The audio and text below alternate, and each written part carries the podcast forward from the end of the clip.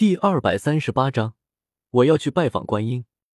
顿时，红孩儿他那小巧的嘴巴里喷出火来，鼻子里浓烟迸出，眨眼间火焰齐升，火光涌出。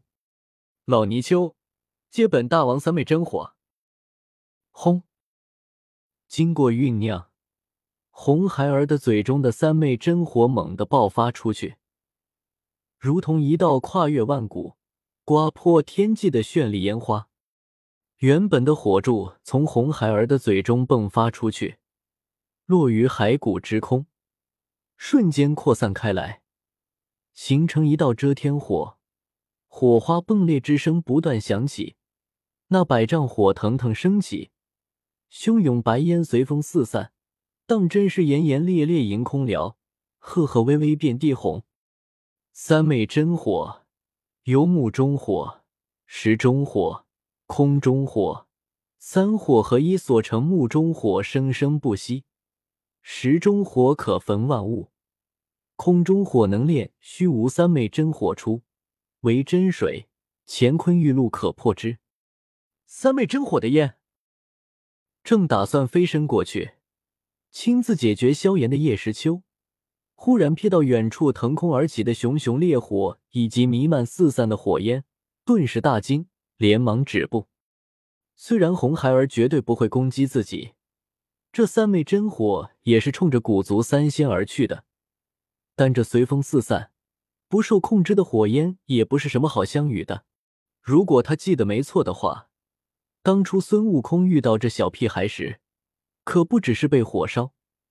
眼睛好像也被烟熏的疼痛难忍，连火眼金睛尚且如此，他这双正常黑白眼要是被这烟碰到了，那不敢想象后果。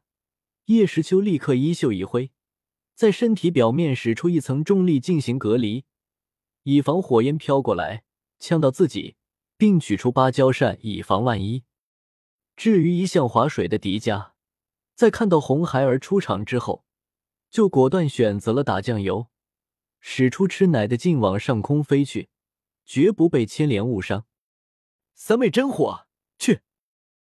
握着丈八火尖枪，一脸兴奋的红孩儿提枪一挥，顿时面前由三昧真火形成的漫天火以极致之速冲着古族三仙打来的能量大手印轰去。那是什么异火？在场众人均是大陆上数一数二的人物。自然能够感受到红孩儿三昧真火蕴含着的恐怖能量，这等霸道火焰让他们联想到威名赫赫的异火，只是却不知，此刻就连异火榜第二的虚无吞炎，在看到那腾腾升起的真火之时，都不由感到一阵心惊。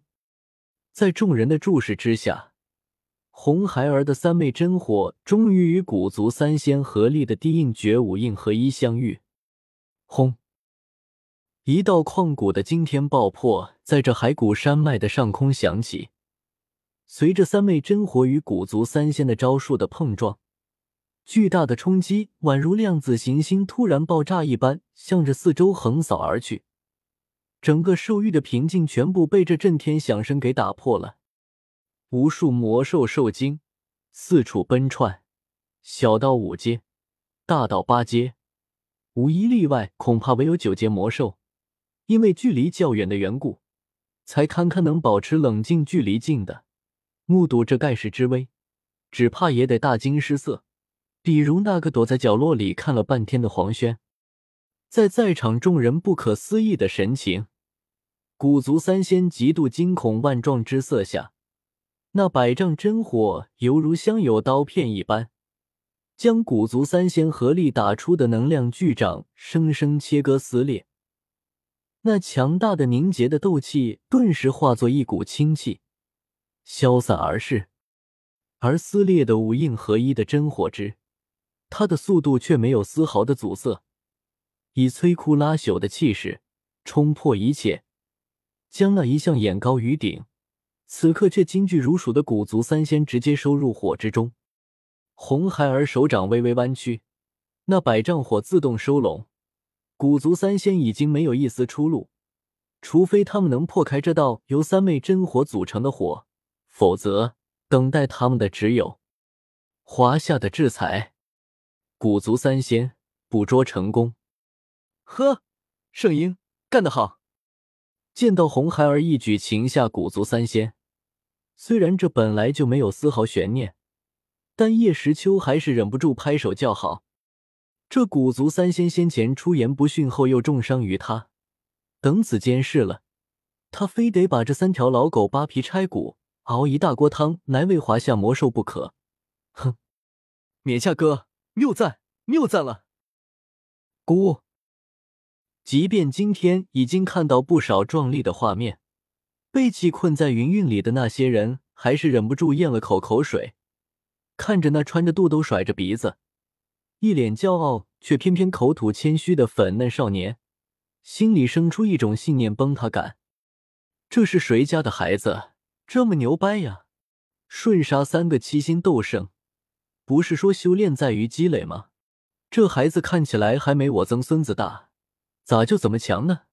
他那火简直就是秒天秒地秒空气呀！此刻他们都如失了魂一般，他们都是大陆有名的斗尊、斗宗强者。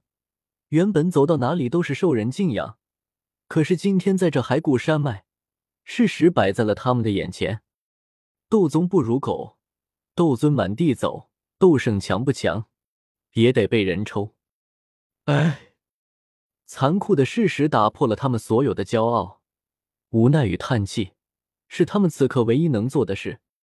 三位长老，堂堂古族三仙，古族至强者。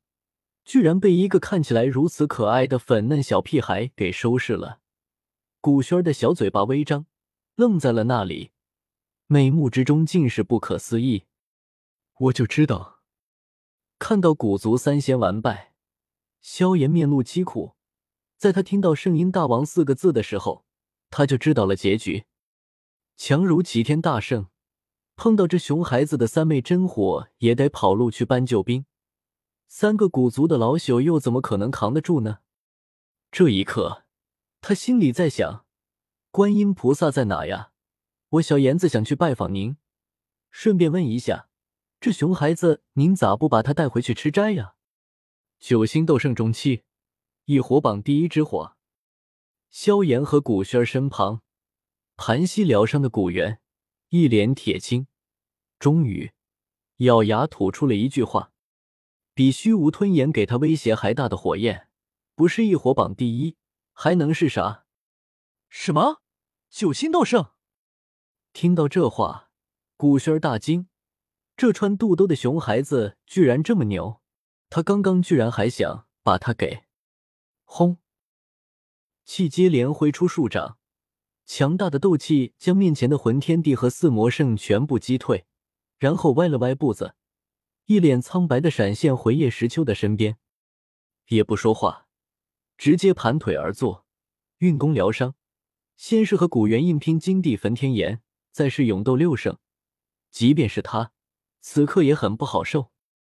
瞥了瞥身后，闭着眼睛，一头冷汗的气。叶时秋眉头一皱，此刻距离一小时结束还有大半个小时，现在气和古元全部有伤。而魂族六圣虽然也带了伤，但却依旧是场中最强的存在。以魂天帝的魄力，定不会放弃这大好良机。是不是该趁着红孩儿还在的时候，将魂骨两族的高层战力一次性全部解决了呢？叶时秋双手抱在怀里，看着把目光望向这里的魂族六人，心里盘算道。